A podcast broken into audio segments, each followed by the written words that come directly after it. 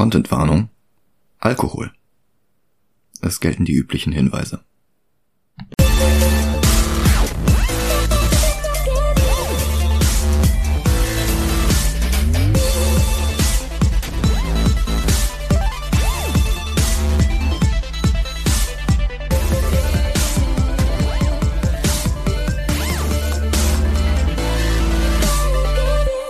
Hallo und willkommen zu Movie Gelantes. Hi, Mein Name ist Michael Heide mein Name ist Dennis Kautz. und auf Disney Plus ist diesen Monat Thor Love and Thunder erschienen, was uns mit einer guten und einer schlechten Nachricht konfrontiert hat. Die schlechte Nachricht ist, die heutige Folge über Thor Ragnarök ist leider ungefähr drei Wochen zu spät dran, um die Synergie mitzunehmen. Was halt daran liegt, dass der Disney Plus Starttermin noch gar nicht bekannt war, als wir den Plan für 2022 erstellt hatten. Als wir den Release dann rausfanden, hatten wir uns bei Black Panther aber schon auf den Todestag von Chadwick Boseman festgelegt. Wir hätten also schon wieder zwei Marvel-Folgen unmittelbar nacheinander machen müssen, und das obwohl Marvel dieses Jahr ohnehin schon sehr überrepräsentiert in diesem Podcast war. Also haben wir uns dagegen entschieden. Die gute Nachricht ist aber, dass uns ein solches Dilemma in Zukunft wohl nicht mehr passieren wird. Denn für den Rest von Phase 4 haben wir bereits alle Vorgängerfilme besprochen und alles, was für Phase 5 nötig sein wird, wie zum Beispiel Ant-Man and the Wasp oder Captain Marvel, werden wir erreicht haben, bevor es interessant wird. Avengers Endgame ist übrigens für April eingeplant, Far From Home für Juno, und dann haben wir eh alle MCU-Filme durch und brauchen nur noch abzuarbeiten, was dann noch neu veröffentlicht wird. Wenn Quantumania jetzt nicht Figuren aus Days of Future Past oder Deadpool oder aus dem Punisher-Film mit Thomas Jane einbaut, sollten wir also safe sein. Ich hoffe, damit habe ich jetzt nichts gejinxt. Na, ich weiß es nicht. Nach ähm, Doctor Strange und Spider-Man würde mich nichts mehr wundern. Wundern würde mich auch nichts mehr, aber äh, die haben ja noch nicht mal den Deadpool 3 angekündigt. Also die haben ge- angekündigt, dass er kommt, aber es gibt keinen Starttermin, der ist nicht offiziell Teil von Phase 5. Naja, das ist richtig. Ich denke mal, äh, das wird passieren, aber es wird nicht so aus dem Nichts kommen, dass wir dann plötzlich komplett unvorbereitet sind. Und selbst wenn, dann sehen wir es, wenn der im Kino läuft. Und wenn dann, weiß ich nicht, äh, Deadpool drin ist oder sowas, dann gucken wir halt Deadpool, bevor der Disney Plus Release ist. Ja. Und dann geht's ja auch wieder auf. Ja. Kommen wir also zu Thor Ragnarök, beziehungsweise im Deutschen Thor Tag der Entscheidung.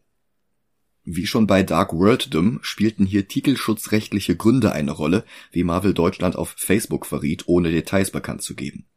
Ich finde keinen Film, der im Deutschen den Titel zuerst gehabt hätte, so wie es bei Dark World passiert war. Ich könnte mir nur vorstellen, dass Gravity Interactive beim Registrieren des Titels für das MMO Ragnarök Online den Titel für potenzielle Filme auf dem deutschen Markt gleich mit abgesichert hat, und das hätte dann halt einen Konflikt bedeutet. In Japan heißt der Film übrigens ebenfalls nicht Ragnarök.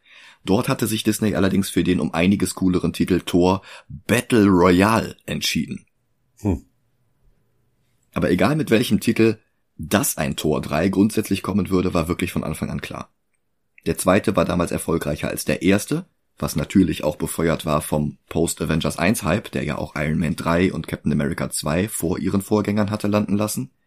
Und Hemsworth stand auch noch für einen weiteren Solofilm und zwei Avengers-Teile unter Vertrag. Allerdings hatte er auch deutlich gemacht, dass er nicht wirklich sah, dass Thor irgendeine größere Charakterentwicklung durchmachen würde, und ewig auf der Stelle treten wollte er auch nicht. Wobei er zu der Zeit auch ein paar Komödien gedreht hatte, wie das Griswolds Reboot Vacation oder das Ghostbusters Reboot von 2016. Und die Drehs haben ihm sichtlich mehr Spaß gemacht als zum Beispiel die drögen Huntsman-Filme. Aber halt auch mehr Spaß als Tor 2. Ebenfalls 2016 war aber auch noch ein Film herausgekommen, der rückblickend ziemlich Einfluss auf Thor Ragnarök hatte, und das war Deadpool. Wir sind mit unseren Fox-Filmen noch nicht da angekommen, aber in einem Satz zusammengefasst, der war sehr erfolgreich mit seiner Mischung aus Comedy, Superhelden-Action und häufigem Durchbrechen der vierten Wand. Bloß, nach der etwas drögen Vorstellung in Dark King World und Age of Ultron, wie schafft man es da, den Humor hochzuschrauben? Die Lösung lag auf der Hand. Thor In Space. Space. Ich hatte das schon in den Folgen 43 und 65 beschrieben. Die Thor-Abenteuer in den Comics waren von Anfang an zu gleichen Teilen auf der Erde, auf Asgard und im Weltall angesiedelt.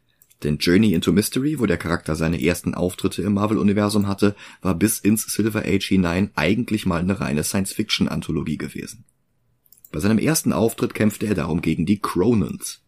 Und auch Ego the Living Planet, über den ich in Folge 134 gesprochen habe, hatte sein Debüt in Thors Serie gegeben, sowie außerdem der außerirdische Roboter namens Recorder oder auch Firelord und natürlich Beta Ray Bill. Da lag es natürlich nahe, Thor nach einem Midgard-lastigen und einem Asgard-lastigen Abenteuer bei seinem dritten Film ebenfalls ins Weltall düsen zu lassen. Vor allem, weil der MCU-Kosmos seit James Gunn sowieso über einen ausgeprägten Humor verfügte, mehr noch als die Marvel-Filme auf der Erde, und sogar die sind ja meistens schon recht lustig, nicht selten sogar zu lustig. Naja, und dann war es noch dazu eine gute Gelegenheit, um die Geschichte von Hulk nach Age of Ultron weiterzuspinnen. Hulk durfte ja wegen des Deals mit Universal keine Solofilme mehr haben, aber Ruffalo hatte sich von Feige gewünscht, Elemente der Story Planet Hulk von Greg Park und Carlo Pagulayan ins MCU zu holen. Es passte also alles zusammen. Bloß Alan Taylor wollte nicht mehr zurückkommen, Regisseur von Tor 2, denn Marvel hatte ihm beim Dreh von Dark World komplett freie Hand gegeben und die gedrehten Szenen dann in der Post-Production in einen völlig anderen Film verwandelt. Spoiler? Ich habe den Eindruck, dass mit Tor 4 dasselbe passiert ist, aber dazu mehr in einer Folge ganz über Love Thunder. So oder so, das wollte sich Taylor nicht nochmal antun. Kenneth Branagh wollte auch nicht zurückkehren, der drehte stattdessen Mord im Orient Express. Aber, naja, kein Problem, es sollte ja sowieso lustiger werden. Und so fiel die Wahl auf Taika Waititi. Nachdem er ein Sizzle Reel mit Szenen aus anderen Filmen eingereicht hatte, das nicht den Plot, sondern die Stimmung des geplanten Films vorab vorstellen sollte. Unter anderem gab es Material aus Big Trouble in Little China, aber auch David Lynch's Dune. Eine komplette Liste oder gar das Sizzle Reel als Ganzes gibt es aber nicht im Internet. Es waren ziemlich sicher noch mehr Titel aus den 80ern dabei, so viel ist klar. Der von uns bereits in Folge 60 besprochene Flash Gordon hat zum Beispiel durchaus einige Ähnlichkeiten mit Tor 3.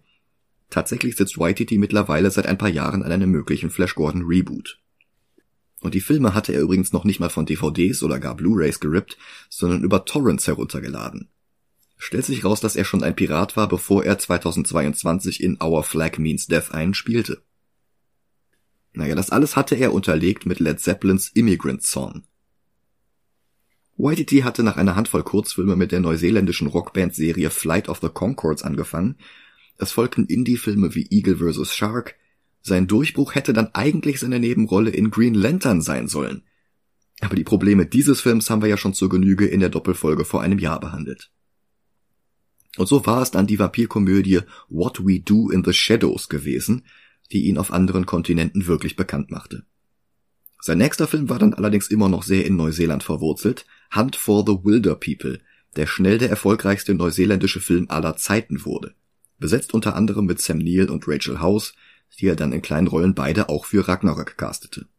Und übrigens mit Julian Dennison, der uns noch in Deadpool 2 begegnen wird. Naja, und dann nahm ihn Marvel auch schon für Thor unter Vertrag. Als kleinen Vorgeschmack drehte er den Kurzfilm Team Thor, in dem er zeigte, was Thor eigentlich so zu der Zeit machte, als Cap und Tony sich auf Leipziger Flughäfen und in russischen Bunkern prügelten, in einer Mockumentary ähnlich wie What We Do in the Shadows. Das Ganze kam so gut an, dass zwei Sequels folgten. Und halt Thor Ragnarök selbst. Ragnarök war Waititis erste Regiearbeit, bei der er nicht selbst das Drehbuch geschrieben hatte, wobei er am Dreh auch wirklich viel improvisierte und improvisieren ließ. Und das funktionierte, naja, einerseits inhaltlich besser als bei John Favreau, andererseits haut der Ton nicht ganz hin, weil die in jeder Szene was anderes improvisieren. Das war bei Favreau wieder einheitlicher. Der Dreh fand übrigens nicht in Neuseeland, aber direkt nebenan in Chris Hemsworths Heimat, Australien statt. Und Marvel sorgte sogar dafür, dass YTT Immigrant Song in den Film einbauen konnte. Zweimal. Heraus kam eine Achterbahnfahrt der Gefühle, die innerhalb von Sekunden zwischen Epos, Pathos und Totlachen hin und wieder zurückswitchte, und das immer und immer wieder, und das funktioniert nicht immer. Du mochtest den damals überhaupt nicht, oder? Nicht nur damals. Oh, okay. Na gut, dann schlage ich vor, wir sehen uns den jetzt nochmal an und reden dann ausführlich drüber. Jo. Bis gleich. Bis gleich.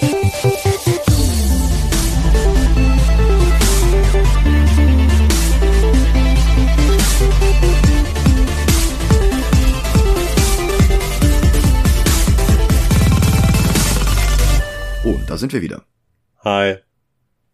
Ich mag Ragnarök immer noch, aber er hat auch wirklich Probleme. Und du magst ihn immer noch überhaupt gar nicht? Absolut nicht. Uh, okay. Gut, gehen wir das mal der Reihe nach durch. Der Film beginnt zwei Jahre nach Age of Ultron und YTT startet direkt mit einem You're probably wondering how I got here Klischee. Halt wie in Deadpool. Aber Hemsworth ist sympathisch genug, dass es funktioniert. Thor erzählt uns nämlich direkt, dass er auf seiner Suche nach den Infinity-Steinen irgendwie in einem Käfig im Reich von Surtur gelandet ist. Muspelheim. Also, es wirkt nur so, als würde er mit uns sprechen. Tatsächlich ist sein Gegenüber ein lebloses Skelett, das mit ihm im Käfig liegt. So wirklich konstante Fourth Wall Breaks gibt's halt wirklich erst bei She-Hulk.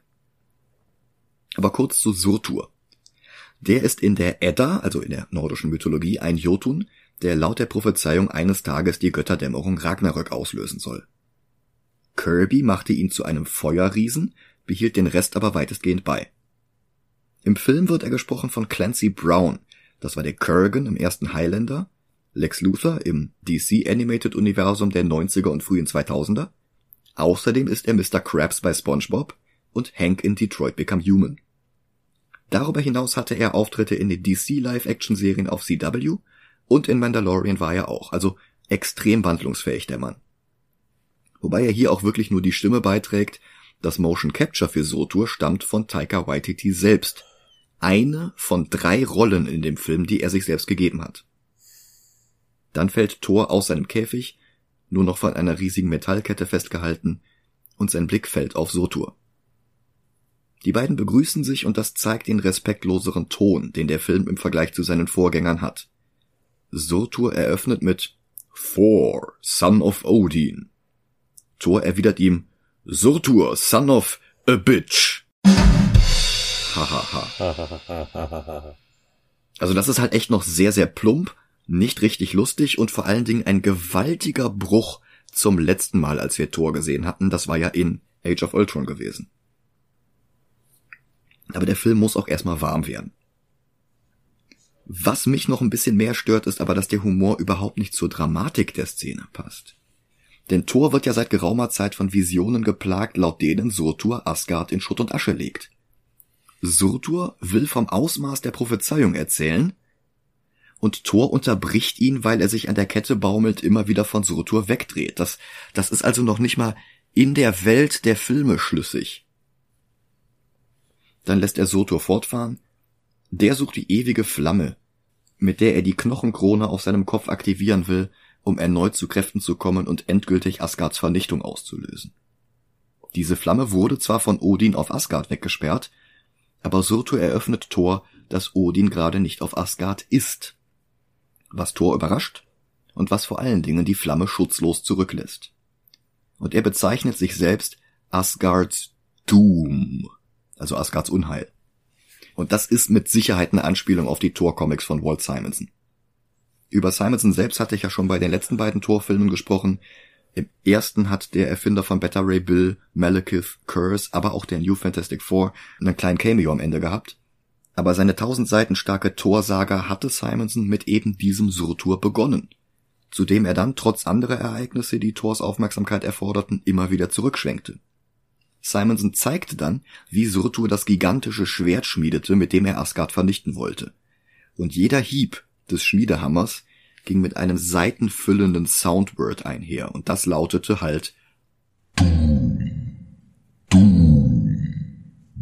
Also es war wirklich episch. Und wenn er jetzt sagt, er ist Asgards Doom, dann denke ich, da ist ein Zusammenhang. Und Thor, der sich auf die lange Reise gemacht hat, um herauszufinden, was es mit der Götterdämmerung auf sich hat, der nimmt ihn jetzt überhaupt nicht ernst. Und er ruft Mjölnir zu sich, allerdings braucht der Hammer einen Moment länger, als er dachte. Ein Running Gag, der nochmal wiederkommen wird. So. Zu Beginn des Films humpelt der Humor wirklich noch ganz massiv und es dauert eine ganze Weile, bis er diesen Sweet Spot erreicht, in dem es halbwegs funktioniert. Dann ist der Hammer endlich da, Thor befreit sich aus den Ketten und gleichzeitig setzt Led Zeppelin ein.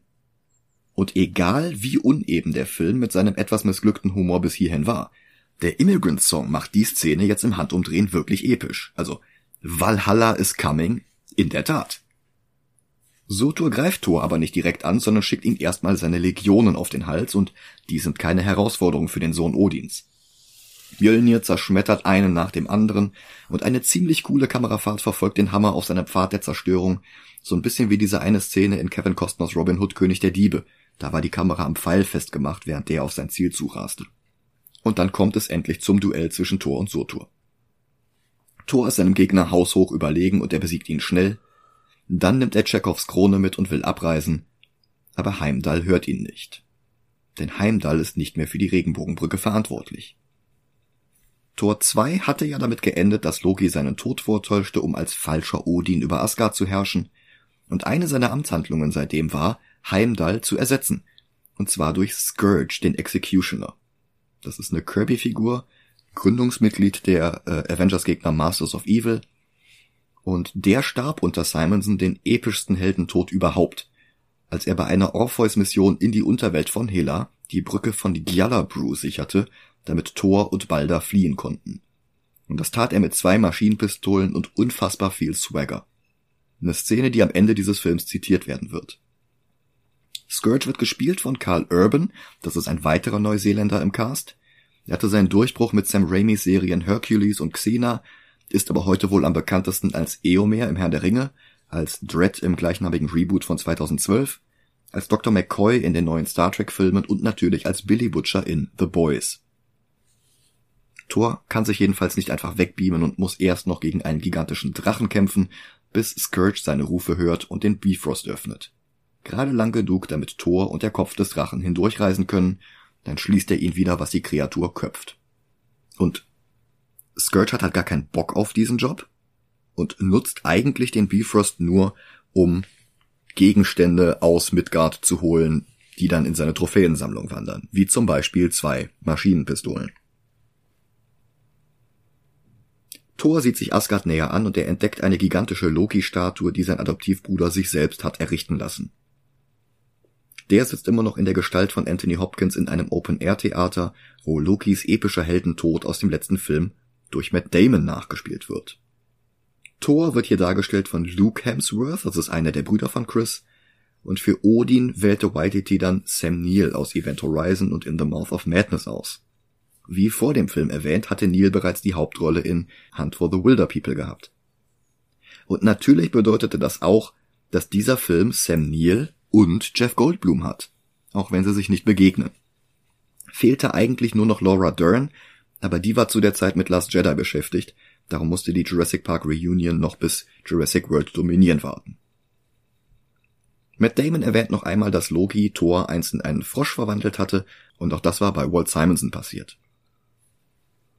Thor händigt Surturs Krone einer Wache aus und konfrontiert den Mann, der sich als sein Vater Odin ausgibt. Dann wirft er seinen Hammer, stellt sich hinter Hopkins und kündigt an, dass nur der echte Odin stark genug ist, Mjölnir bei seiner Rückkehr aufzuhalten. Loki gibt auf und lässt die Illusion fallen. Thor will wissen, wo der echte Odin ist, und Loki reist mit ihm nach Midgard, zu einem Seniorenheim in New York City. Den Titel hat Waititi vom ersten Ace Ventura Film geklaut. Shady Acres. Naja, das wird allerdings gerade abgerissen. Beide tragen Midgard-taugliche Kleidung. Loki den schwarzen Anzug aus Ultimates, in dem er schon in Tor 1 aufgetreten war. Thor trägt Jeans und eine braune Lederjacke, sieht ein bisschen aus wie ein Holzfäller.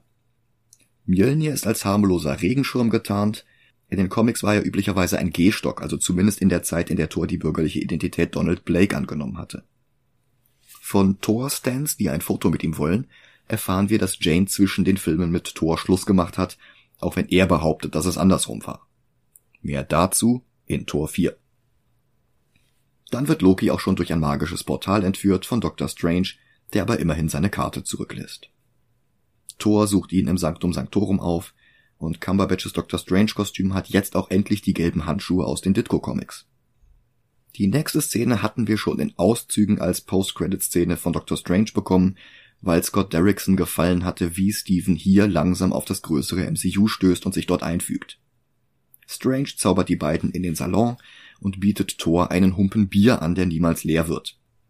Seine Sorge war, dass Loki eine Gefahr für die Erde darstellt. Aber wenn Thor verspricht, Loki wieder von der Erde zu entfernen, dann sagt ihm Strange, wo Odin ist. Thor willigt ein und erfährt, dass er nach Norwegen muss. Strange öffnet ein weiteres Portal dorthin. Thor ruft Mjölnir zu sich, und es ist schon wieder derselbe Witz, dass der Hammer zu lange braucht, um zu ihm zu kommen. Auf dem Weg zu ihm richtet er dabei noch hörbar einigen Schaden im Sanktum an. Ich finde aber durch Hemsworths Mimik funktioniert die Szene hier jetzt besser als vorhin bei Surtur. Vielleicht werde ich auch langsam mit dem Humor warm. Also ich finde die Szene war okay. Ich hab, ich meine, Dr. Strange war ja teilweise auch witzig.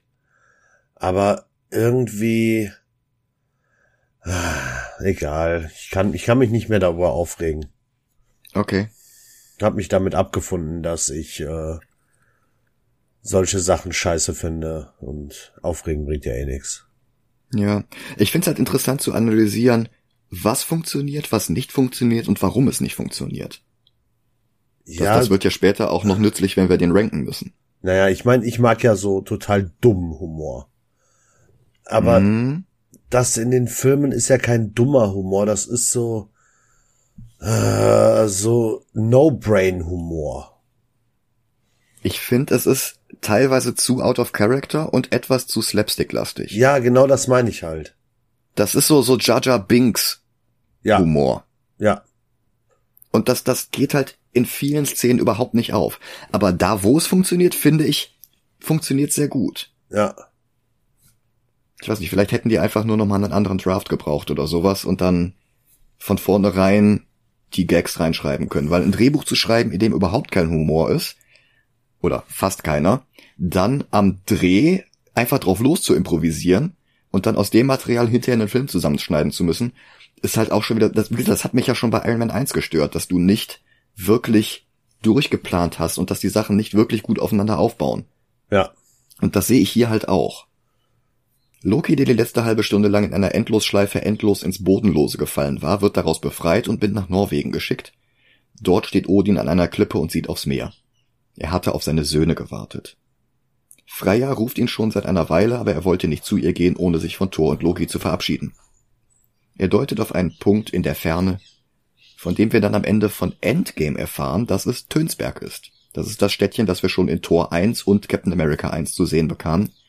Und Odin sagt Thor und Loki, dass das ihr Zuhause ist. Dann stirbt er auch schon und löst sich in goldenem Staub auf.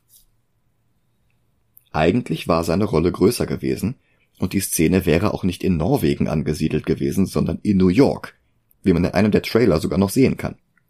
Aber das Testpublikum war nicht überzeugt, also wurde Hopkins Präsenz auf ein Minimum heruntergekürzt, damit der Plot nicht ausgebremst wird. Und Hela erscheint. In der Mythologie und in den Comics ist sie die Tochter von Loki. Hier ist sie Odins erstes Kind gespielt von der Australierin Kate Blanchett, die wie Carl Urban in den Herr der Ringe Filmen gewesen war. Sie schafft seit Jahrzehnten gekonnt den Spagat zwischen Popcorn-Filmen wie Indiana Jones 4, Ocean's 8 oder auch ein winziger Cameo in Hot Fuzz und anspruchsvollen Filmen, die ihr bis jetzt insgesamt sieben Oscar-Nominierungen und zwei Oscar-Gewinne einbrachten. Als Hela ist sie großartig, und ich rechne es dem Film hoch an, dass er den komplizierten Helm, den ihr Kirby an den Kopf gezeichnet hatte, eins zu eins umsetzt. Überhaupt ist ihr Kostüm sehr nah am Comic. Das Problem ist nur, dass diese Hela nicht in den Rest des Films passt. Mir wäre es lieber gewesen, wenn der Rest des Films zu dieser Hela gepasst hätte.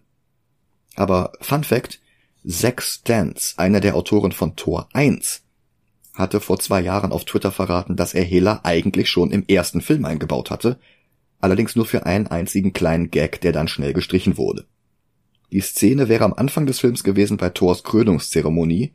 Volstagg hatte sich über irgendwas gewundert und er hätte dann What the hell gesagt, woraufhin der Film dann zur anwesenden Hela geschnitten hätte, die sich angesprochen gefühlt hätte und gegrummelt hätte.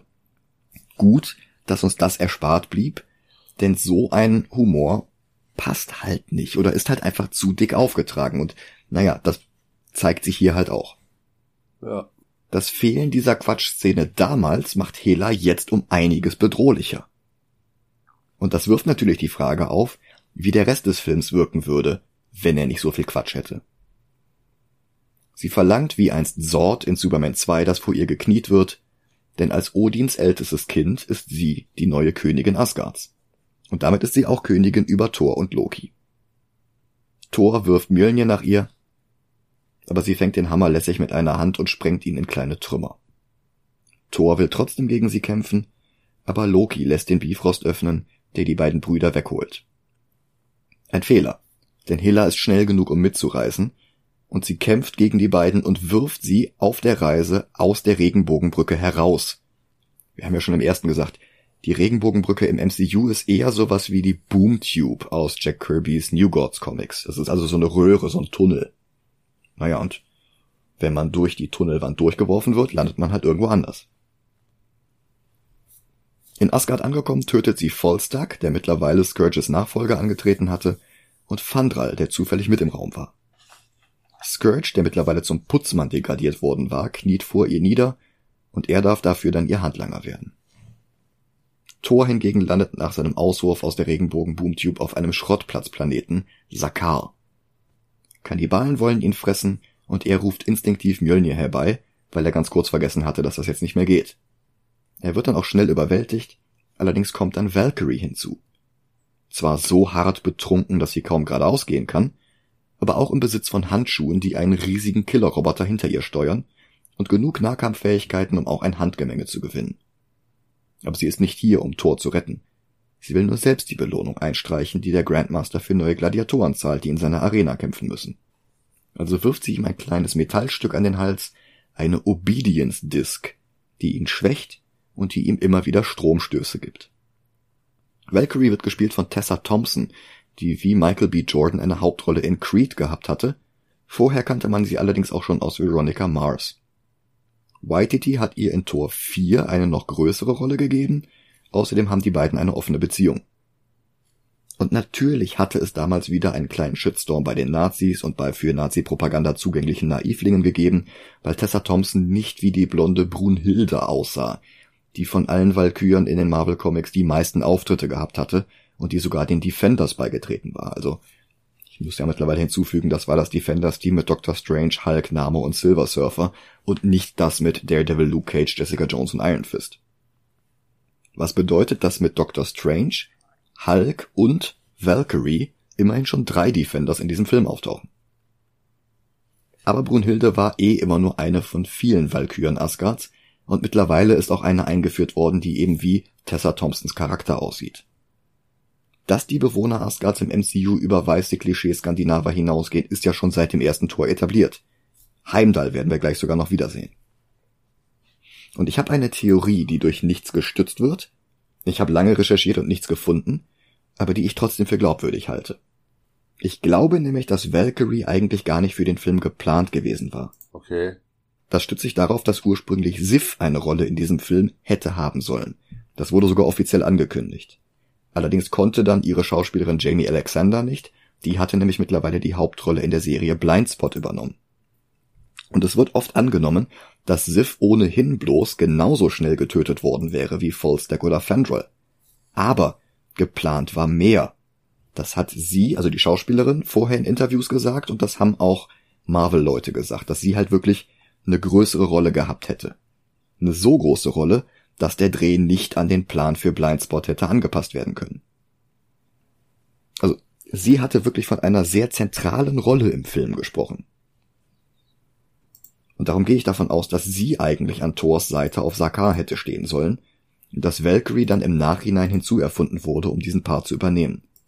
Wie gesagt, ist nur Spekulation, aber ich finde auch nirgendwo etwas, das impliziert, dass Valkyrie von Anfang an Teil des Ragnarök-Drehbuchs gewesen wäre.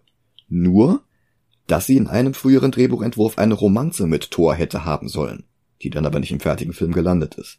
Und das ist in den Comics eigentlich die klassische Rolle von Sif. Das hätte auch eher zu Jamie Alexanders Andeutung von einer zentralen Rolle im Film gepasst. Also ich glaube halt echt, eigentlich wäre hier Sif gewesen, eigentlich hätte er mit Sif eine Romanze gehabt, dann konnte die Schauspielerin nicht, dann hätte er diese Romanze mit Valkyrie haben sollen, und dann haben sie die Romanze rausgeschrieben, und Valkyrie ist halt trotzdem geblieben.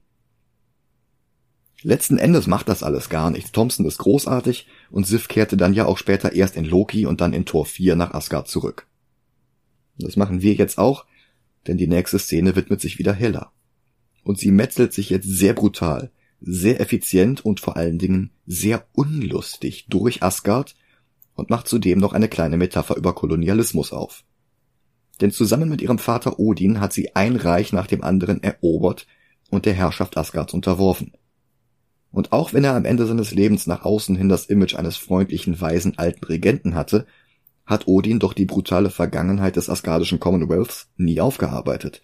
Er hat nie Reparationen geleistet oder sich auch nur entschuldigt. Und jetzt ist er tot und der Thron geht an eine Nachfahrin, die genauso wenig Reue, aber dafür noch weniger Freundlichkeit und Weisheit ausstrahlt. Okay, diese Folge eine Woche nach dem Tod der Queen aufzunehmen, macht sie jetzt rückblickend doch aktueller, als sie es vor der Veröffentlichung von Love and Thunder gewesen wäre. Und ich glaube nicht, dass diese Parallelen ein Zufall sind. Immerhin waren auch Neuseeland die Heimat Waititis und Australien die Heimat von Hemsworth und Blanchett und nebenbei Drehort des Films Kolonien unter der Kontrolle von England. Das Problem an der ganzen Sache ist, dass Waititi wirklich zwei sehr unterschiedliche Geschichten parallel erzählt und dass er immer wieder zwischen diesen Strängen hin und her schneidet. Der Inhalt, die Stimmung, das Ausmaß der Bedrohung, das weicht alles im Hela in Asgard Plot und im Tor auf Sakar Plot dermaßen weit voneinander ab, dass man alle paar Minuten ein Schleudertrauma bekommt. Auf der einen Seite stolpert Thor unbeholfen mit einem Fuß im Eimer steckend über einen komplett absurden Quatschplaneten, während im Hintergrund das Fornon Blondes He-Man Mashup in Dauerschleife läuft. Und auf der anderen Seite verarbeitet Waititi durch die Linse Asgard hindurch den Kolonialismus Englands in einem Drama, in dem Hela alle Figuren tötet, die wir bisher in Asgard kannten. Also das funktioniert nicht. Man kann ja sagen, man macht einen Thor als Flash Gordon Film. Das funktioniert ja einigermaßen, zumindest sukzessive besser, je weiter der Film voranschreitet. Man kann auch sagen, man macht einen Hela in Asgard Film. Das funktioniert ja auch recht gut, aber das Mash-up aus beidem, das knirscht an allen Ecken. Das ist so, als wolle man Schindlers Liste und Roberto Beninis Das Leben ist schön zu einem Monumentalfilm zusammenschneiden. Wobei schlimmer noch, Benini hatte ja ebenfalls eine gewisse Ernsthaftigkeit. Also, neues Beispiel, das ist, als ob man Requiem for a Dream und Mr. Beans Holiday zu einem Frankenstein-Film zusammenschneiden würde. Yo. Requiem for a Bean. Das funktioniert halt nicht. Das funktioniert überhaupt nicht. Und Ragnarök funktioniert halt auch nicht, zumindest nicht gut. Hela verlangt, dass sich die Asgardier ihr ergeben, und Hogun stellt sich ihr entgegen, und er hat einige der besten Soldaten Asgards hinter sich. Hela tötet und tötet und tötet, bis sie und Scourge die letzten sind, die noch stehen. Hogun steht aber wieder auf, er ist nicht von ihr beeindruckt, er zieht eine Waffe und sie pfählt ihn auf einem Speer auf, Ende von Hogun. Die Waffe, die sie benutzt, ist übrigens das Necro Sword, das in den Comics eigentlich die Waffe von Gore, dem Gord Butcher war, den wir im nächsten Film sehen werden. Ein späterer Redcon gab dem Schwert die zusätzliche Geschichte, dass es vor und nach Gore das Schwert von Null war, dem Gott der Symbionten. Jetzt zur Zeit ist es wohl die Waffe von Eddie Brock, aber bei dessen Comicserie hänge ich ungefähr ein Jahr zurück. Eigentlich war hier übrigens noch sehr viel mehr Schlachtengetümmel geplant gewesen. In einem der früheren Drehbuchentwürfe hätte sich hier auch der Destroyer, die magische Kampfrüstung aus dem ersten Torfilm, Hela in den Weg gestellt, und sie hätte das Ding ebenfalls mit links vernichtet. Aber dann entschieden sich die Drehbuchautoren doch dagegen, weil die Szene eigentlich unnötig war und der Film insgesamt etwas lang wurde. Tatsächlich dauert der fertige Film ganze 130 Minuten. Das ist der längste Torfilm und zum Zeitpunkt, als er rauskam, war er sogar der siebtlängste Film im ganzen MCU. Von insgesamt 17. Naja, und dann schnitten sie lieber wieder zurück zu Thor, statt uns auch noch den Destroyer zu geben. Thor ist auf einem Stuhl festgeschnallt, der ihn durch einen Virtual Reality Horror-Tunnel fährt, der an Willy Wonka and the Chocolate Factory erinnert, dessen Soundtrack in dieser Szene sogar ganz unmissverständlich zitiert wird. Die Fahrt ist gleichzeitig Geschichtsstunde über Sakar und über den Grandmaster, aber es ist auch ein bisschen Gehirnwäsche wie in The Parallax View. Dann sehen wir, dass die ganze Fahrt nur Illusion war, der Stuhl stand die ganze Zeit in Grandmasters Thronsaal. Und nicht nur Grandmaster lässt den Film jetzt wieder albern werden. Der Grandmaster wird natürlich gespielt von Jeff Goldblum aus Die Fliege, Jurassic Park, Independence Day und Buckaroo Banzai. Ich glaube, letzterer war ebenfalls einer von Waititis Einflüssen für Ragnarök. Goldblum hätte eigentlich schon im ersten Captain America einen Senator spielen sollen, die Rolle war ihm dann aber zu klein. Die des Grandmasters ist größer. Das ist in den Comics einer der Elders of the Universe, so wie Ego oder der Collector, und er war ein Avengers-Gegner und außerdem der Hauptschurke im Crossover-Event Contest of the Champions von Mark Grunwald. Im Film ist Contest of Champions der Name seiner Gladiatorenkämpfe. Seine Leibwächterin ist Topaz, gespielt von Rachel House aus Whale Rider, die vorher auch schon in drei anderen Filmen von YTT mitgespielt hatte. Und Topaz ist eigentlich kein Marvel-Charakter. Sie stammt aus dem Ultraverse der Malibu Comics. Das war der Verlag, wo Image mal als Unterlabel angefangen hatte. Mehr dazu in Folge 100. Und die hatten außerdem den Kleinverlag Aircell Comics aufgekauft, wo Men in Black erschienen war. Mehr dazu frühestens nächstes Jahr. Kurz nachdem sich Image von Malibu abspaltete, sah es kurz so aus, als wollte DC Comics den Verlag kaufen und sich einverleiben, so wie sie es zuvor mit Fawcett Comics, Charlton Comics oder Quality Comics gemacht hatten und so wie sie es einige Jahre später mit Wildstorm Comics machen würden. DC und Malibu zusammen hätten allerdings einen größeren Markteinteil gehabt als Marvel. Und das konnte Ron Perelman nicht zulassen, also mehr zudem in Folge 128. Also machte Marvel ein höheres Angebot, schluckte den ganzen Verlag, verleibte sich ihre überlegene Kolorierungstechnik ein und machte den Laden dann zwei Jahre später einfach dicht. Das Ultraverse und seine Figuren wurden danach nicht mehr verwendet. Man munkelt, weil die Rechte zum Teil immer noch bei ihren Autoren und Zeichnern lagen, und Marvel müsste die dann am Umsatz eines jeden verkauften Heftes mit den Charakteren beteiligen. Genaue Details können aber nicht preisgegeben werden, weil alle, die es wissen, Verschwiegenheitsvereinbarungen unterzeichnen mussten. Und das macht es wirklich bizarr, dass Topaz aus dem Ultraverse jetzt hier in einem der größten Blockbuster des Jahres 2017 auftaucht. Ihr Schöpfer Mike W. Barr lebt noch und Disney ist nicht dafür bekannt, den Erfindern der Figuren in ihren Filmen teure Lizenzgebühren zu zahlen. Nein. So oder so, Grandmaster kauft Valkyrie jedenfalls seinen neuesten Gladiator ab. Dann schmelzt er seinen eigenen Cousin und Thor muss zusehen. Thor will zurück nach Asgard, aber Grandmaster nimmt ihn überhaupt nicht ernst und spielt stattdessen erstmal DJ. Thor will sich befreien, aber er ist immer noch geschwächt. Zum einen hat er Mjölnir nicht mehr, zum anderen steckt immer noch die Obedience Disk in seinem Hals. Sein Blick wandert durch den Raum und er findet Loki, der Wochen zuvor selbst auf Sakar gelandet ist und der sich mittlerweile mit dem Grandmaster angefreundet hat. Er tut allerdings so, als würde er Thor nicht besonders gut kennen woraufhin Thor einfach zu den anderen Gladiatoren gebracht wird.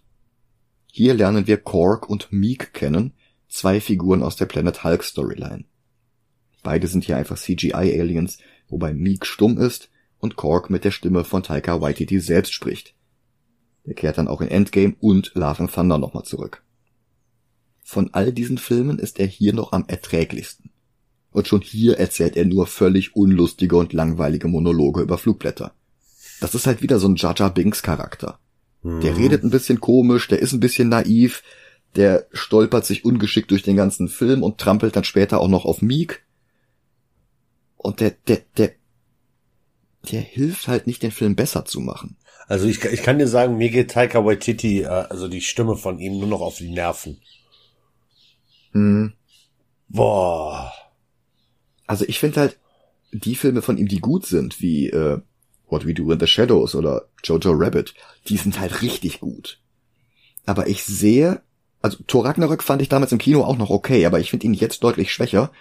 Und Love and Thunder funktioniert halt noch weniger. Mhm. Der kriegt am Ende noch mal so gerade eben die Kurve, aber da reden wir drüber, wenn wir eine Folge über den machen. Ja. Thor soll dem Champion des Grandmasters gegenübertreten, aber die anderen Gladiatoren berichten ihm davon, dass dieser Champion unbesiegt ist und bisher all seine Kontrahenten getötet hat. Zuletzt Dark.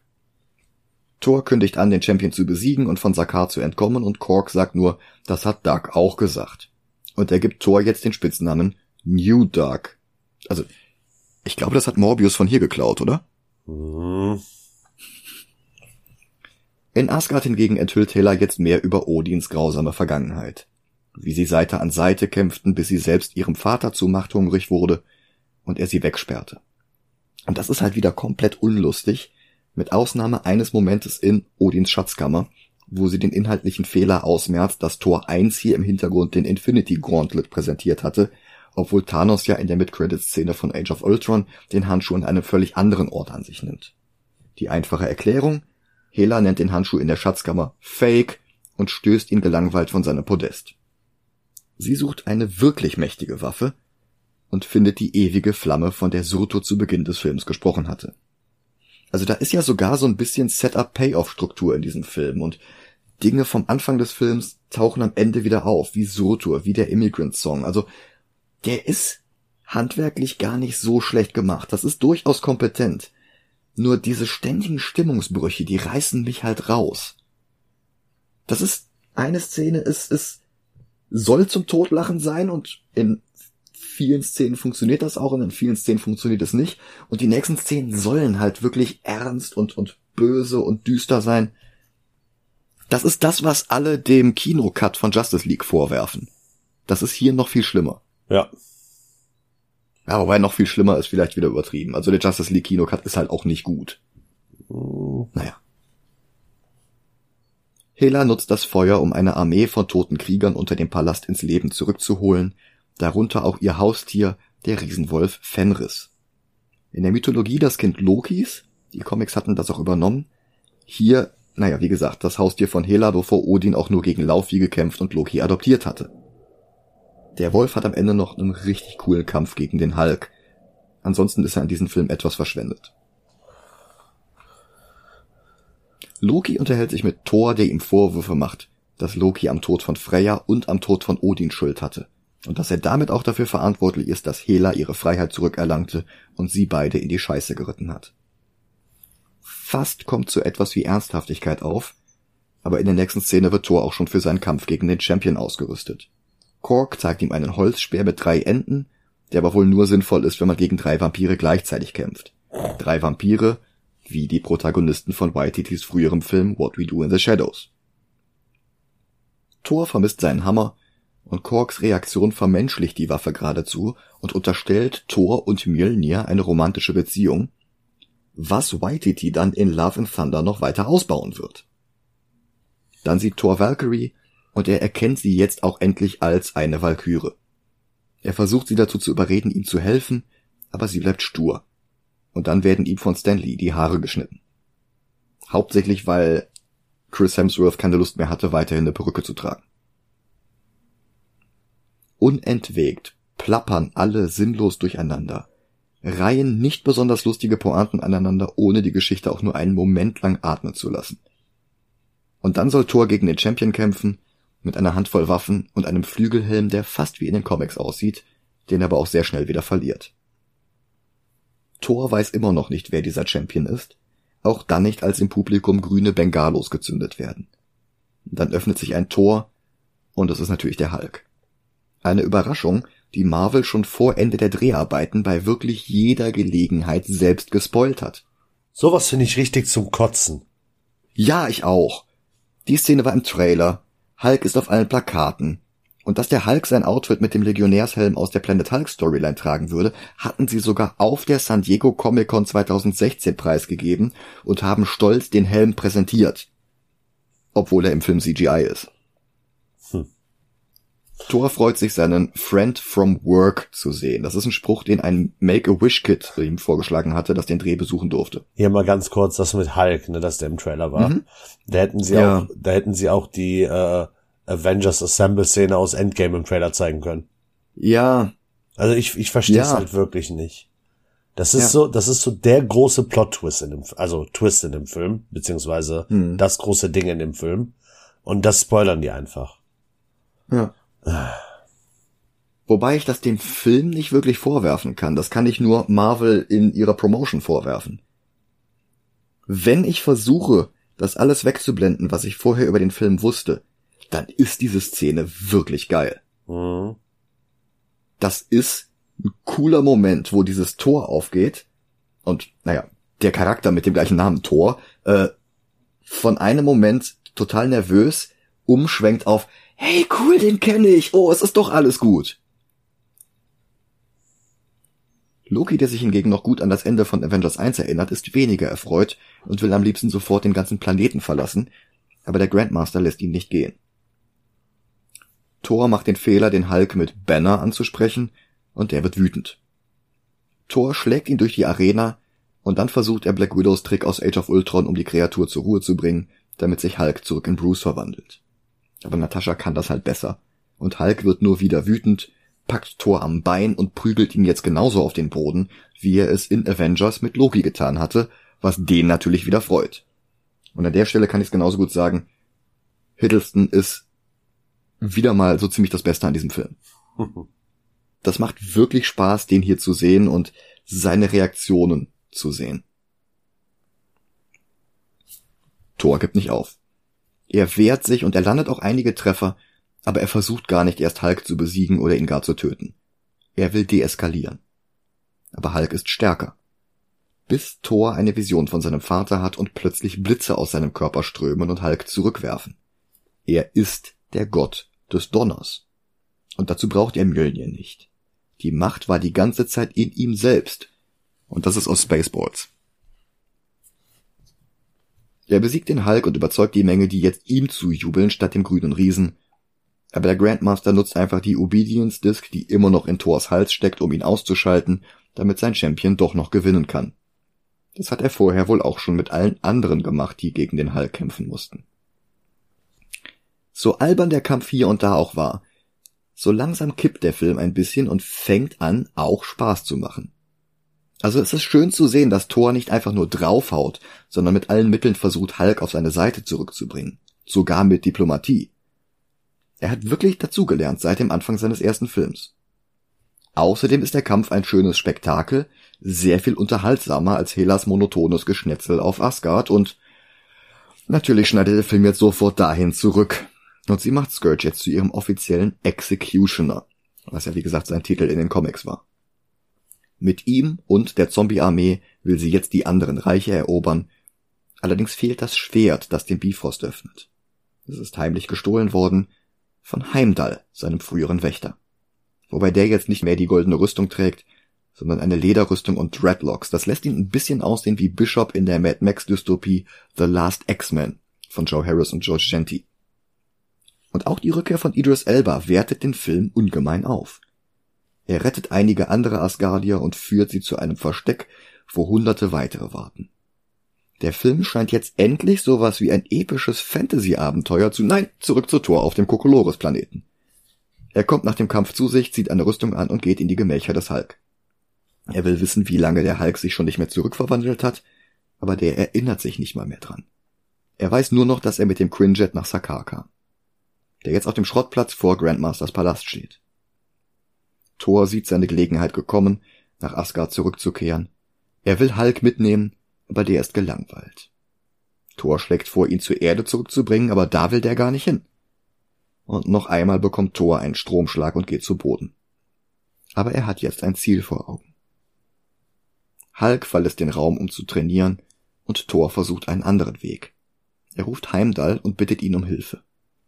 In einer telepathischen Verbindung bringt Heimdall Thors Astralkörper nach Asgard und zeigt ihm, wie bitter es dort aussieht und wie bitter es für den Rest der Nine Realms aussehen wird, wenn es Hela schafft, Asgard zu verlassen. Heimdall bittet Thor um Hilfe. Dessen Bewusstsein kehrt jetzt in seinen Körper im Palast des Grandmasters zurück, bei dem gerade ein riesengroßer Hulk-Kopf an der Außenwand angebracht wird, wo er anderen Champions des Grandmasters Gesellschaft leisten kann. Und das sind alles Cameos von anderen Marvel-Comic-Figuren. Als erstes hätten wir Ares, den griechischen Gott des Krieges. Seinen ersten Auftritt hatte er 1966 in Tor 129, allerdings wurde schnell geredconnt, dass der schon 1942 in der Reihe Comedy Comics in einem Flashback aufgetauchte römische Gott Mars derselbe Charakter und die etwas naive Golden Age Geschichte Banished to Earth um den Riesen Monstro somit offiziell Teil der 616 Continuity war. Er tauchte dann mal bei Thor auf, mal bei den Avengers, auch bei den Champions, das war das Team aus Angel, Iceman, Black Widow, Ghost Rider und Hercules, nicht das spätere Teenager-Team mit Kamala Khan, Miles Morales und Amadeus Joe. Aber eine große Marvel-Figur war Ares nie, bis er 2006 für das 21. Jahrhundert aktualisiert wurde.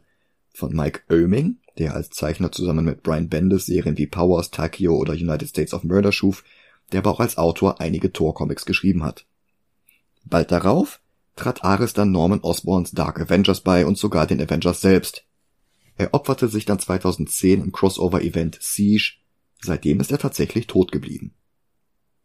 Der nächste Kopf ist der von Nightcrawler, aber nicht Kurt Wagner von den X-Men, sondern ein Dämon aus der Dimension von Dormammu, der ein paar Mal gegen Hulk, aber auch gegen Doctor Strange gekämpft hat. Als Kurt Wagner dann den Namen populär machte, wurde der andere Nightcrawler in Darkcrawler umbenannt, das machte ihn aber auch nicht bekannter. Dann gibt's noch Beta Ray Bill, ein von Walt Simonson erfundenes Alien, das Thor direkt in seinem ersten Heft besiegte und sich dann als würdig herausstellte, Mjölnir zu heben. Das war übrigens gleichzeitig zu Surtur, der unter Doom-Klängen sein Schwert schmiedete. Das habe ich ja vorhin angesprochen. Und das war auch nur ein paar wenige Hefte, bevor Thor in einen Frosch verwandelt wurde. Bill bekam dann später von Odin einen eigenen Hammer überreicht, Stormbreaker. Mehr zu dieser Waffe, wenn wir über Infinity War sprechen. Die letzten beiden sind der doppelköpfige Androide By Beast, der aber auch nie wirklich in die A-Klasse der Hallgegner aufsteigen konnte, und Man-Thing, Marvels Ding aus dem Sumpf und der Beschützer des Nexus aller Realitäten. Das war der Multiversumsknoten, durch den Howard the Duck in den Comics auf der Erde gelandet war. Man-Thing hatte 2005 einen eigenen Film bekommen, den wir noch irgendwann besprechen müssen. Und als nächstes sehen wir ihn in Marvels Disney Plus Halloween Special Werewolf by Night, das wir auch noch irgendwann besprechen dürfen. Mhm. Der Trailer sieht echt fantastisch aus. Fast wie einer der Fake-Trailer, mit denen Tarantino und Rodriguez ihre Grindhouse-Filme ausschmückten. Äh, es wird jetzt schon spekuliert, ob Moonlight vorkommen wird. Also auf jeden Fall taucht Elsa Bloodstone auf. Mhm. Moon Knight würde Sinn ergeben, weil Moon Knight seinen ersten Auftritt in der Serie Werewolf by Night hatte. Ja. Das ist übrigens das Regiedebüt von Michael Giacchino, der sonst eher als Soundtrack-Komponist bekannt ist und der unter anderem die Musik zu Lost, The Incredibles, zu Marvel-Filmen wie Doctor Strange, Spider-Man Homecoming oder Thor Love and Thunder geschrieben hat. Aber nicht zu Ragnarök. Aber der Soundtrack von The Batman ist auch von ihm. Thor versucht vergeblich, die Obedience Disc aus seinem Hals zu entfernen. Das weckt jetzt den Hulk, der wieder bei ihm im Raum ist. Die beiden streiten. Thor nennt ihn dumm und sagt ihm, dass alle auf der Erde ihn hassen und jetzt endlich beruhigt Hulk sich. Er benutzt sogar zum ersten Mal das Wort ich, um von sich selbst zu sprechen, sonst sagt er ja immer nur Hulk Angry, Hulk Smash und so weiter. Thor bittet ihn um einen Gefallen, er soll Valkyrie zu sich herrufen und das macht er auch. Er bittet sie noch einmal um Hilfe, aber das kümmert sie nicht, bis er von Odins Tod und Helas Angriff auf Asgard berichtet. Sie hat schon einmal gegen Hela gekämpft und sie hat alles verloren. Aber Thor wollte sie gar nicht rekrutieren. Er wollte sie nur ablenken, um ihr die Fernbedienung für die Obedience Disk abzunehmen. Erfolgreich. Und er ist das Ding endlich los. Nachdem er versucht, ein Fenster mit einem Ball zu zerschlagen, der ihm aber nur gegen den Kopf zurückprallt, hahaha, ha, ha, springt er durch die Scheibe und flieht zu Hulks Quinjet. Um den zu aktivieren, muss er allerdings Tony Starks Spitznamen aus Avengers 1 für ihn sagen, Point Break. Das erinnert daran, dass auch Avengers schon etwas zu viel Humor hatte. Aber trotzdem war der Film insgesamt runder als das hier. Der Jet springt an, allerdings kommt in dem Moment auch der Hulk dazu und reißt die Hintertür auf, weil er nicht will, dass sein einziger Freund ihn auf diesem Planeten alleine lässt. Eine Videonachricht von Black Widow wird abgespielt und das reicht endlich aus, um Hulk in Banner zurückzuverwandeln. Der hat keine Erinnerung an die letzten zwei Jahre und ist sogar überrascht, dass der Hulk so lange am Stück die Kontrolle hatte. Thor gibt ihm einen Satz Klamotten von Tony Stark, die im Quinjet gelagert waren. Dann hat aber auch Grandmaster bereits bemerkt, dass sein Champion verschwunden ist, und er schickt ein Hologramm über die ganze Stadt, mit dem er die Bevölkerung auffordert, Hulk zu suchen, und Thor gleich mit. Auch Loki und Valkyrie schließen sich der Suche an. Grandmaster lässt die beiden um die Wette suchen. Auch Loki erkennt jetzt, dass sie eine Valkyrie ist. Wir bekommen ein Flashback zu ihrem Kampf gegen Hela. Alle anderen Valkyren starben, darunter auch eine, die wie Brunhilde von den Defenders aussieht. Die opferte sich, um Tessa Thompson zu retten. Und schon wieder schafft der Film es, Atmosphäre und Drama aufzubauen. Und schon wieder macht es YTT kaputt, indem er sofort zurück zu Tor schneidet, der Banner über Sakar führt, bemüht, dass der Physiker durch die Aufregung nicht sofort schon wieder zum Hulk wird. Und so wie Thor vorher dem Hulk erzählt hatte, dass er Banner nicht leiden kann, so sagt er jetzt Banner, dass er den Hulk nicht mag. Das macht den Protagonisten nicht unbedingt sympathischer. Aber er kann Bruce nicht davon überzeugen, sich ihm anzuschließen. Schlimmer noch, Banner verschwindet und mischt sich in eine Menge aus Hulk-Fans, die durch die Straßen tanzen. Wenn man Bild für Bild durch den Film geht, sieht man ihn sogar mittanzen. Thor findet ihn aber wieder, Valkyrie ist allerdings auch schon da, aber nicht um ihn anzugreifen. Sie hat es leid zu versuchen, ihre Vergangenheit zu vergessen. Also kann sie auch genauso gut an Thors Seite im Kampf sterben. Und als Friedensangebot liefert sie Thor sogar seinen Bruder Loki aus. Thor plant eine Revolution zu starten. Dazu befreit er die anderen Gladiatoren und zerstört ihre Obedience Discs. Und sogar Loki schließt sich ihm an. Angeblich ohne Tricks, lediglich durch Odins Tod zusammengeschweißt. Sie überwältigen ein paar Wachen mit dem Get Help Trick, dann stellt sich doch wieder heraus, dass Loki ihn hintergehen und an den Grandmaster ausliefern wollte. Aber mittlerweile ist er in der Hinsicht ziemlich berechenbar geworden und Thor sieht es kommen. Er hat Loki eine der Obedience Discs auf den Rücken geklebt wie ein Trittmichschild und schockt ihn, bis Loki am Boden liegt. Dann klaut er das persönliche Raumschiff des Grandmasters und flieht mit Banner und Valkyrie. Sie werden verfolgt von Topaz und anderen Leuten des Grandmasters, aber Valkyrie springt von Jet zu Jet und schaltet einen nach dem anderen aus. Das ist wieder ziemlich cool. Thor hilft ihr, während Banner das Raumschiff steuert. Er versucht Waffen zu finden, aber es ist Grandmasters Partyschiff, kein Kampfschiff, also löst der Knopf nur Stroboskop, Grandmasters eigenen Happy Birthday Gesang für sich selbst und ein Feuerwerk aus, aber das reicht. Die anderen Gladiatoren, angeführt von Kork, finden und befreien Loki. Unter ihnen ist auch ein dreiköpfiger Kämpfer. Und einer der drei Köpfe ist die dritte Rolle von Taika Waititi in diesem Film. Zurück auf Asgard posen Hela und Scourge weiter herum, können aber nicht die restlichen Asgardier überzeugen, sie zum Schwert des Bifrost zu bringen. Bis sie eine Frau aus der Menge herausziehen, damit der Executioner seinem Titel alle Ehre machen und die Dame köpfen kann. Er macht das auch fast, als einer aus der Menge doch einknickt und ankündigt, sie zum Schwert zu führen. Bevor das aber passiert, kommen Thor, Banner und Valkyrie endlich in Asgard an. Thor will gegen Hela kämpfen, aber die anderen sollen in der Zeit die Leute evakuieren, die Heimdall bisher in Sicherheit bringen konnte. Um sie von Heimdall wegzuführen, setzt er sich auf den Thron seines Vaters und schlägt immer wieder laut ein Speer auf den Boden. Hela kommt zu ihm, überrascht, dass er noch lebt. Die beiden reden und Thor zitiert seinen Vater aus dem ersten Film. Ein weiser König sucht den Krieg nicht, aber er ist doch immer bereit, sollte der Krieg sich nicht mehr vermeiden lassen. Und die beiden kämpfen. All das sollte Heimdall die Gelegenheit geben, die Asgardier zum Bifrost zu bringen, allerdings wird er bewacht von Fenris. Auch Scourge und die untoten Armeen Helas kommen jetzt dazu. Die Asgardier sind gefangen zwischen zwei Bedrohungen. Und Scourge verlangt, dass sie ihm das Schwert aushändigen. Hela und Thor kämpfen immer weiter und sie sticht ihm das rechte Auge aus.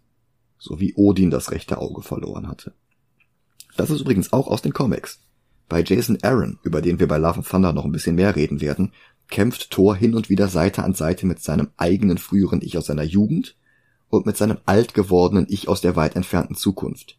King Thor. Und der hat ebenfalls nur noch ein Auge.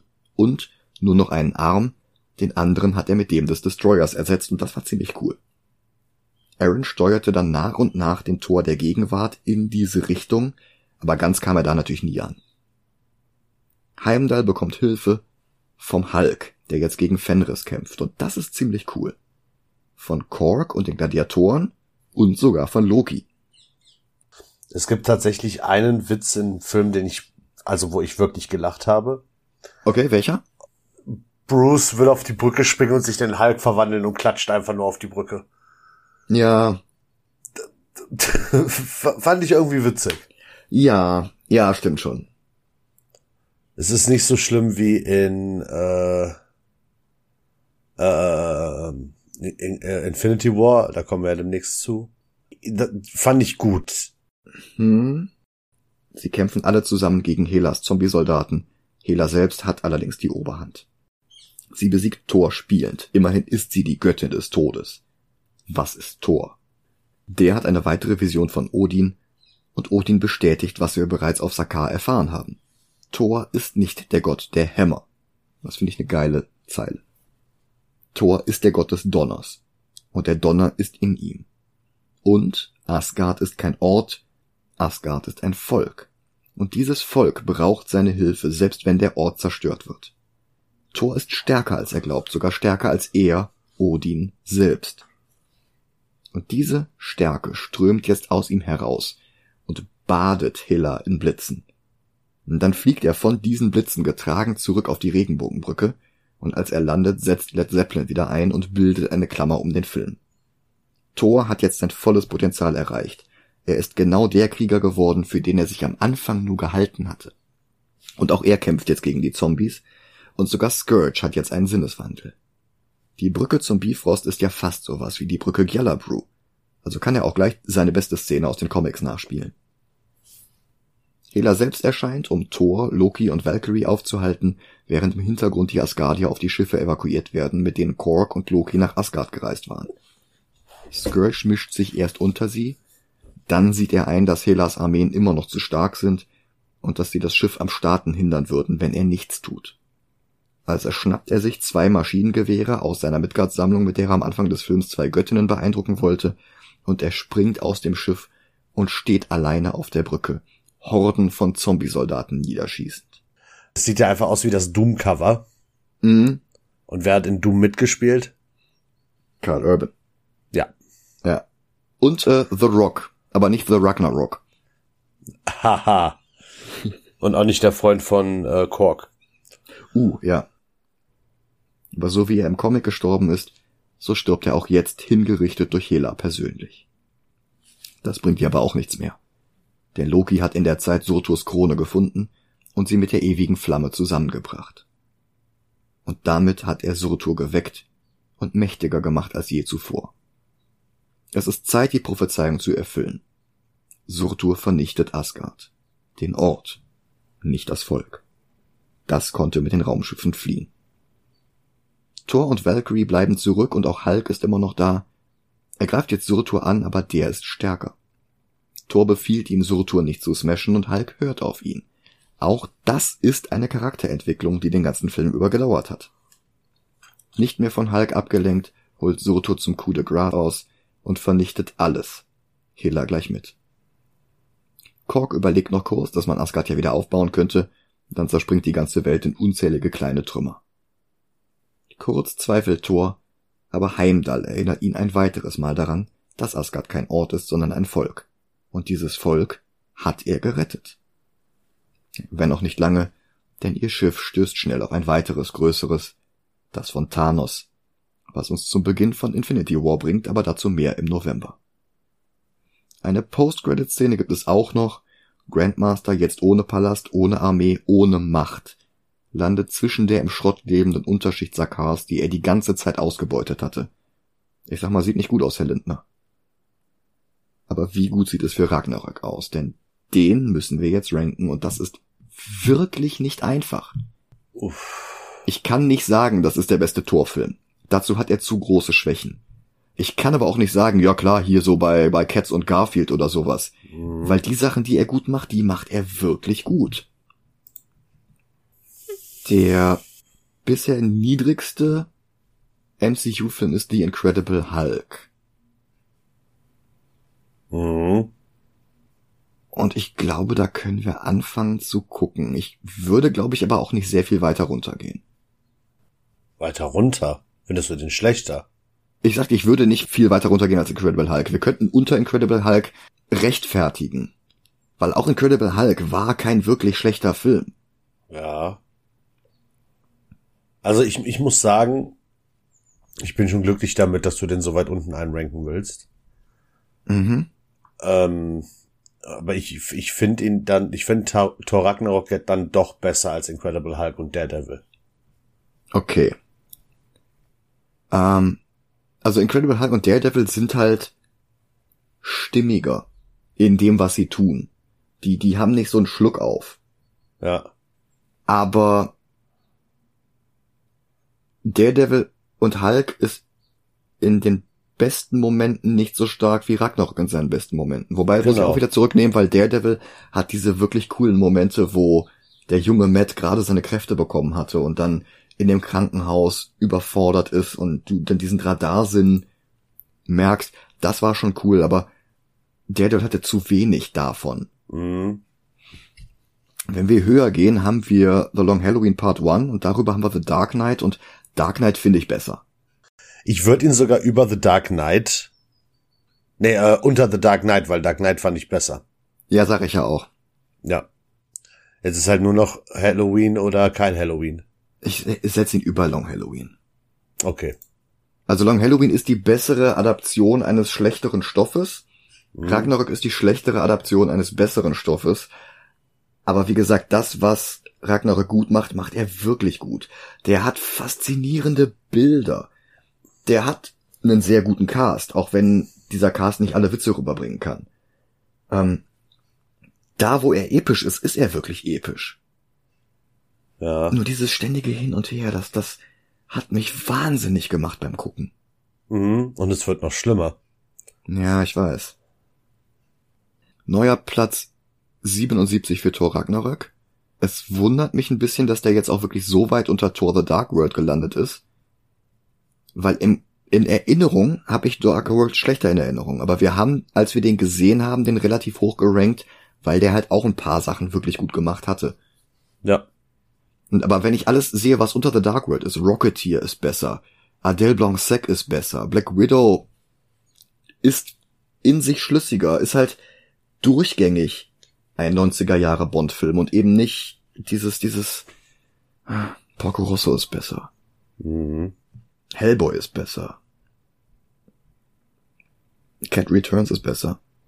Ja, anders kann man es nicht sagen. Neuer Platz 77. Genau. Nächste Woche wäre Christopher Reeve 70 geworden. Und darum schließen wir an unsere Folge zu Das Fenster zum Hof an und sehen das Fenster zum Hof mit Christopher Reeve. Ja. Ich bedanke mich fürs Zuhören. Ich wünsche euch eine schöne Woche. Macht's gut. Bis bald. Ciao, ciao.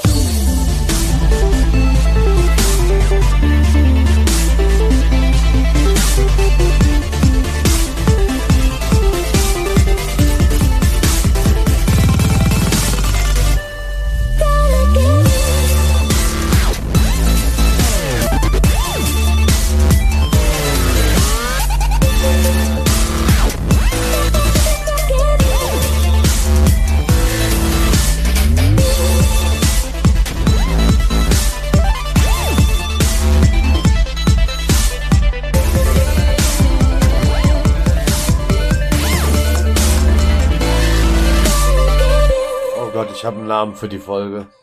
Äh, ich, ich hatte mich jetzt auch wirklich auf Requiem for a Bean eingeschossen, aber wenn du was Besseres hast, sag. Grandmaster Flash Gordon. Oh. Oh, das ist auch sehr, sehr gut. Grandmaster Flash Gordon. Ja, geil, gefällt mir, wir.